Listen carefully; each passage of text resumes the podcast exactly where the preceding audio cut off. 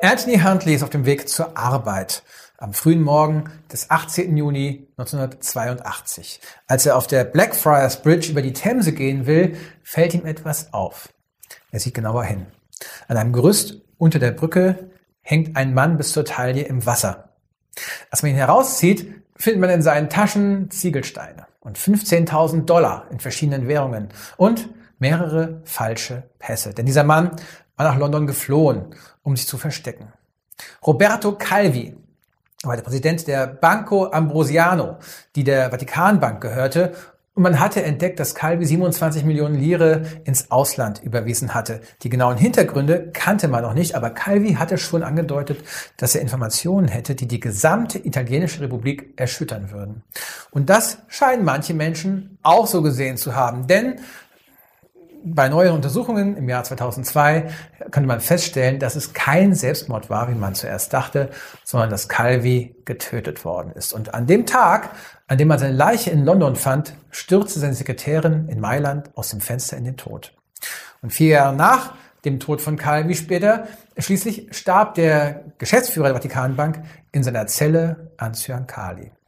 Bei diesen ganzen Unfällen und merkwürdigen Zufällen ist es natürlich schwer zu sagen und zu wissen, was Calvi und seine Partner in den 70er Jahren so getrieben haben. Aber anscheinend wurde die Banco Ambrosiano genutzt, um Drogengeld zu waschen. Und als das schief ging, mussten sich die Banker von 950 äh, Millionen Dollar leihen. Und wen fragt man nach einer solchen Summe? Natürlich die Mafia. Wer hat schon sonst so viel Geld? Und die werden ja bestimmt im Gegensatz im, im, äh, als Austausch nichts Furchtbares dafür fordern. Außerdem war auch die mysteriöse Loge P2 und die sozialistische Regierung in den Skandal verwickelt.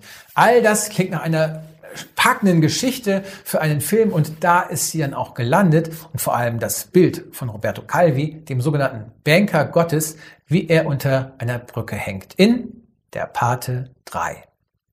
Und damit herzlich willkommen zur neuen Ausgabe von der Filmshow über Geschichten aus der Welt des Films und Fragen aus der Welt des Glaubens mit mir, dem Filmpfarrer Christian Engels. Heute reden wir über einen der größten Klassiker aller Zeiten, äh, über den man ewig reden könnte. Es ist ein Fest für genau das ewiges Reden.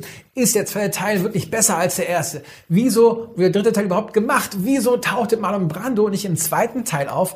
Äh, wieso tauchte Robert Duvall nicht im dritten Teil auf? Und wieso tauchte stattdessen Sofia Coppola im dritten Film auf?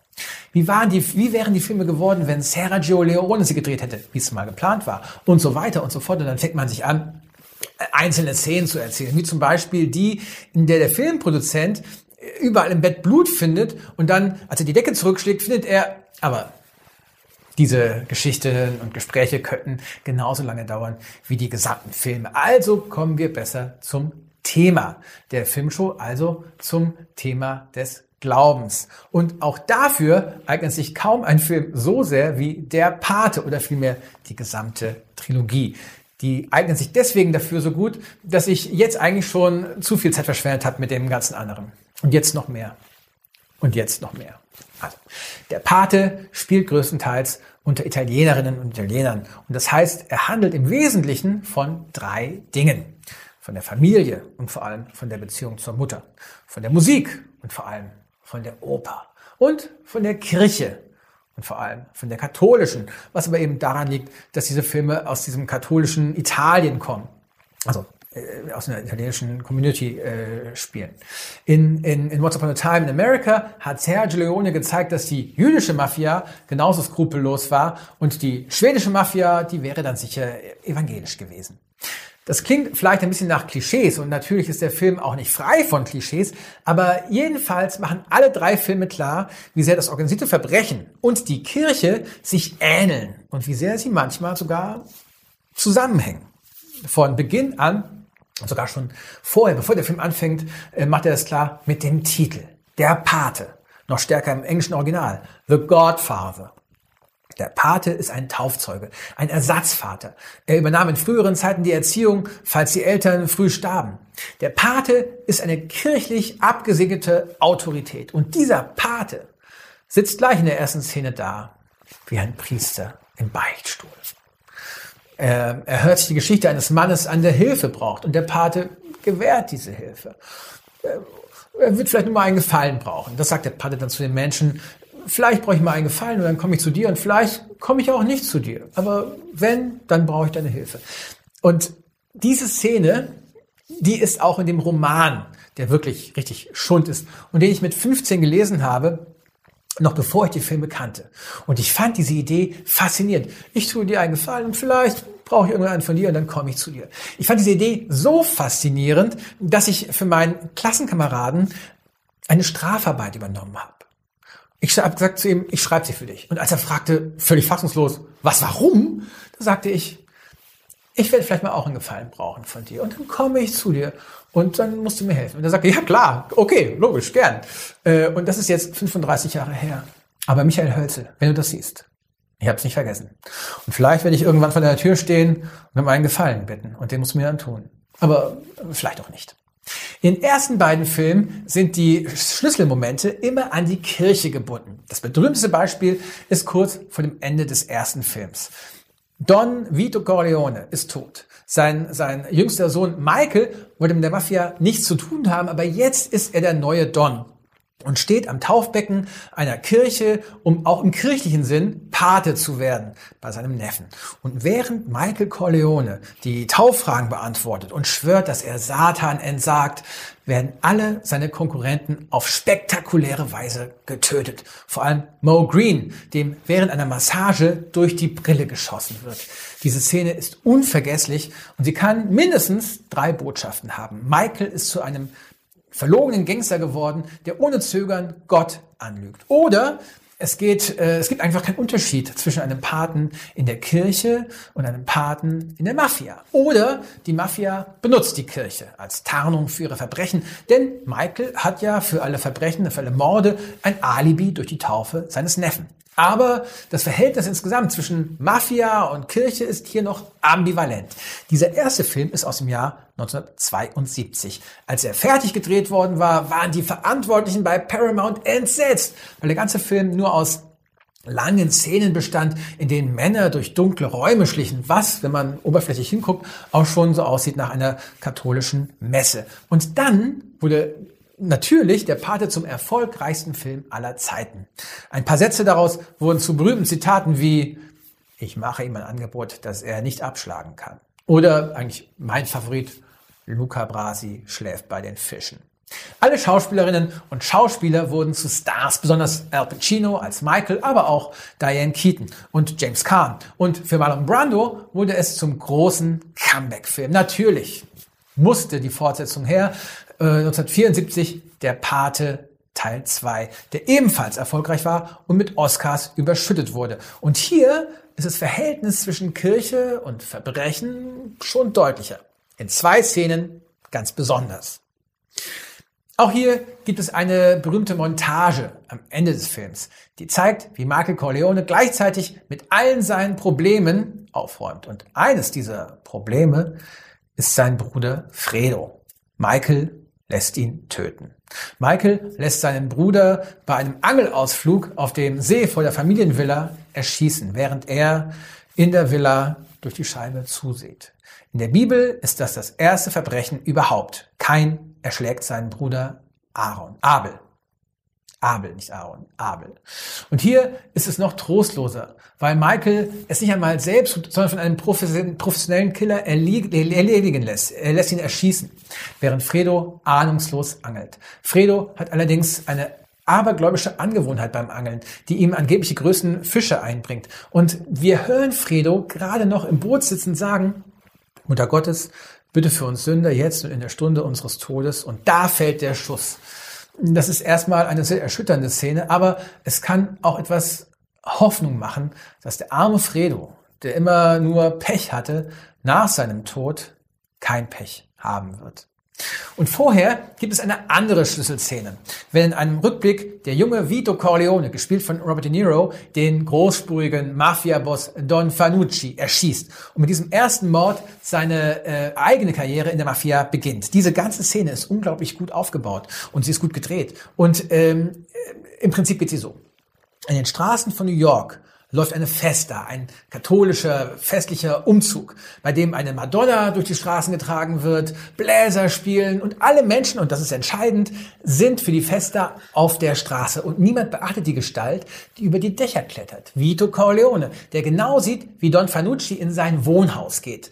Vito steigt gleichzeitig vom Dach hinunter ins Treppenhaus und wartet auf Fanucci vor dessen Wohnungstür, wo er ihn dann erschießt. Auch hier kann man sagen, ey, ganz klar, die Mafia benutzt ein kirchliches Fest als Ablenkung und als Tarnung für ihr Verbrechen. Aber eines spricht dagegen, dass es so einfach ist. Denn an der Madonna, die durch die Straßen getragen wird, kleben so viele Geldscheine, dass die Mutter Gottes eigentlich ein Kleid aus Dollarscheinen trägt.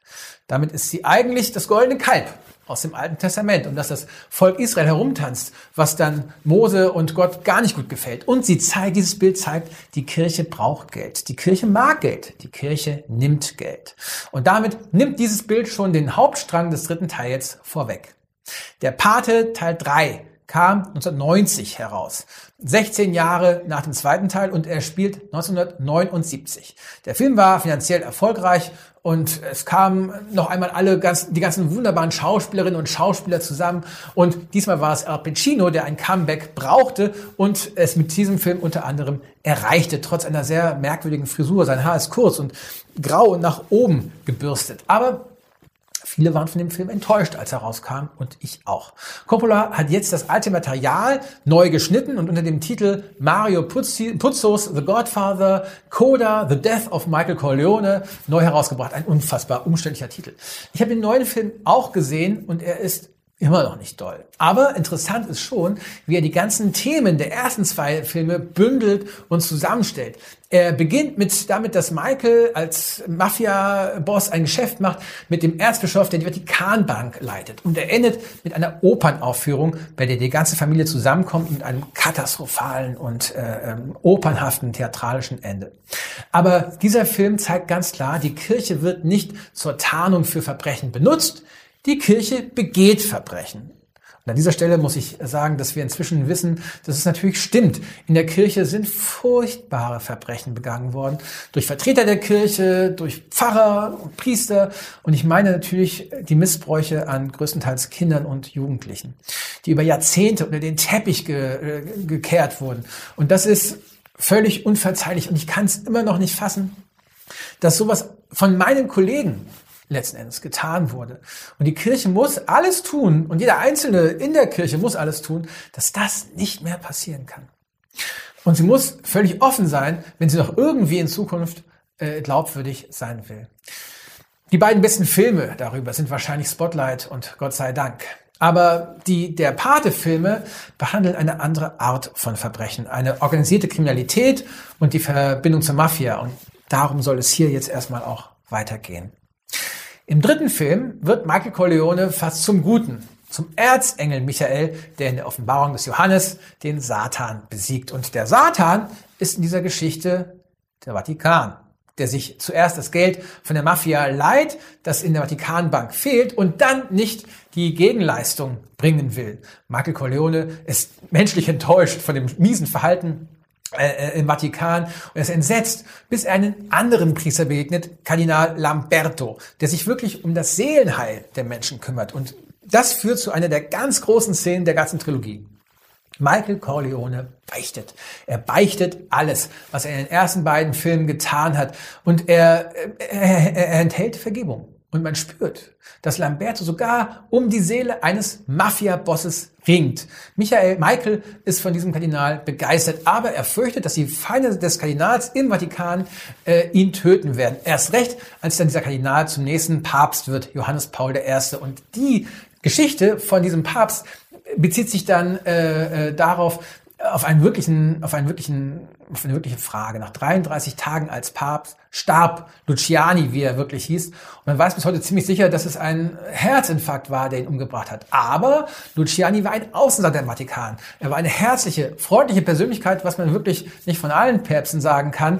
Also kam es sehr schnell zu den Theorien, dass der Papst die verworrenen Verbindungen des Vatikans zur Politik und zur Mafia äh, untersuchen und auflösen wollte und dass er deswegen getötet worden ist. Und wieder einmal begegnen wir hier Verschwörungstheorien, die anscheinend immer wieder auch zum Glauben und zur Kirche dazugehören und irgendwann werden wir da auch äh, einen eigenen Beitrag darüber machen. Aber auch wenn an diesen Theorien nichts dran ist, wahrscheinlich starb Johannes Paul I. eben am Herzinfarkt, ist es ja interessant, wieso sie überhaupt möglich sind. Wie kommt es dazu, dass viele Menschen davon überzeugt sind, dass der Papst von seiner eigenen Kirche getötet wird? Ich glaube, die Antwort ist, weil inzwischen eben viele Menschen davon überzeugt sind, dass die Kirche korrupt ist. Dass es ihr wenigstens in großen Teilen oder wenigstens an der Spitze nur um Geld und Macht geht. Und deshalb ist die Kirche ein idealer Gegenstand für die Filme um den Paten. Denn im Kern der ganzen Trilogie steht die Aussage, dass alle Menschen korrupt sind. Dass alle Menschen sich kaufen lassen, auch wenn der Preis eben unterschiedlich ist. Der eine braucht äh, Geld, die andere braucht Hilfe und jeder und jeder ist äh, unter Umständen bereit, alle Werte über Bord zu werfen. Es gibt niemanden in allen der Pate-Filmen, der eine Ausnahme wäre, außer diesem Kardinal Lamberto, der dann äh, Papst wird. Und es ist, glaube ich, kein Zufall, dass sein Name nach dem Lamm klingt, das alte Symbol für Jesus Christus. Das Interessante und Schwierige an den Filmen ist, in dem äh, finde ich, dass, dass, die, dass die Korruptheit eigentlich nicht kritisch gesehen wird. Michael Corleone, der sich von der Macht verführen lässt und ein Schwerverbrecher, ein Schrecken wird, ein Schreckensregime aufbaut, ist der Held und die Zuschauer sollen sich mit ihm auch identifizieren. Denn schon der Regisseur Francis Ford Coppola hat sich mit ihm identifiziert. Coppola hielt sich selbst für einen Michael, der an die Spitze einer äh, mächtigen Organisation steigt, nämlich an die Spitze der Filmindustrie. Coppola ließ die Schwester von Michael von seiner eigenen Schwester spielen und die Tochter von Michael wurde gespielt von Sofia Coppola, seiner Tochter äh, die auch schon das kleine Baby gespielt hat, übrigens in der berühmten Taufszene. Und die Musik des Films stammt zum Teil von Carmine, Carmine äh, Coppola, seinem Vater. Und Coppola selbst hat später manchmal bedauert, diese Filme gedreht zu haben, weil er sich selbst damit nämlich auch von Studios, von den Studios hat kaufen lassen, weil er damit Blockbuster machte, statt die kleinen persönlichen Filme, die er vorher gemacht hatte und eigentlich drehen wollte. Also, eine Geld- und machtgeile Elite verbündet sich und alle Menschen lassen sich von ihr ähm, verführen. Das ist das Menschenbild der Filme um den Paten. Aber wie können so düstere Aussagen so unglaublich erfolgreich sein? Ich glaube, sie sind es vielleicht sogar wegen ihres Menschenbilds. Die Filme sind so erfolgreich, weil sie sagen, es ist okay, dass ihr Macht oder Geld oder was auch immer wollt. Es ist okay, alles dafür zu tun. Für so einen Erfolg gibt es ein interessantes Beispiel, nämlich die Drei-Groschen-Oper von Bertolt Brecht und Kurt Weil. Sie handelt ausschließlich von Kriminellen, die sich feiern und sie sollte zeigen, dass diese ganze kapitalistische Gesellschaft kriminell ist. Und sie war sofort ein riesiger Erfolg, der sie bis heute geblieben ist. Und der Schriftsteller Elias Canetti äh, schrieb über die äh, Premiere von der Drei-Groschen-Oper 1927, es war eine raffinierte Aufführung, kalt berechnet. Es war der genaueste Ausdruck dieses Berlins. Die Leute jubelten sich zu. Das waren sie selbst. Und sie gefielen sich. Erst kam ihr Fressen, dann kam ihre Moral. Besser konnte es, hätte es keiner von ihnen sagen können. Und das könnte man wörtlich und ganz genauso auch über der Pate sagen. Der Pate sagt, dass es nicht nur gut ist, jeder Versuchung nachzugeben, sondern dass es super ist. Und wer hört das nicht gern? Aber in der Bibel wird das anders gesehen. Hier gibt es die berühmte Szene, in der Satan Jesus allen Reichtum der Welt anbietet, wenn Jesus Satan anbetet. Und Jesus antwortet, vor Gott sollst du dich niederwerfen und ihm allein dienen. Und im Vater unser gibt es die Zeile, und führe uns nicht in Versuchung. Die Menschen, die die Bibel geschrieben haben, die wussten, wie leicht es ist, den Versuchungen nachzugeben und wie leicht man dabei alles vergessen und verraten kann, was einem eigentlich mal wichtig ist oder wichtig war. Aber im Gegensatz zu der Pate blieben die Autorinnen und Autoren der Bibel nicht dabei stehen. Sie forderten dazu auf, es wenigstens zu versuchen. Unbestechlichkeit, Integrität, Glaubwürdigkeit. Das sind Dinge, die der Glaube dieser universellen Korrumpiertheit, Korrumpierbarkeit entgegensetzt. Und ich finde das eigentlich auch immer noch erstrebenswert. Wenigstens als Ideal, als Ansporn. Wenn die Filme über Michael Corleone diese Sicht stärker betonen würden, wären sie aber wahrscheinlich wesentlich langweiliger. Das war die Filmshow für heute. Ich freue mich, dass ihr dabei wart und freue mich über Anregungen, Widersprüche, Kommentare, Ab Abonnements und Mails an die filmshow.gap.de, gustav-emil-paula.de. Alles Gute und viel Spaß mit Filmen. Bis zum nächsten Mal und Cut. Dieser Podcast ist ein Teil von Yeet, dem evangelischen Content-Netzwerk.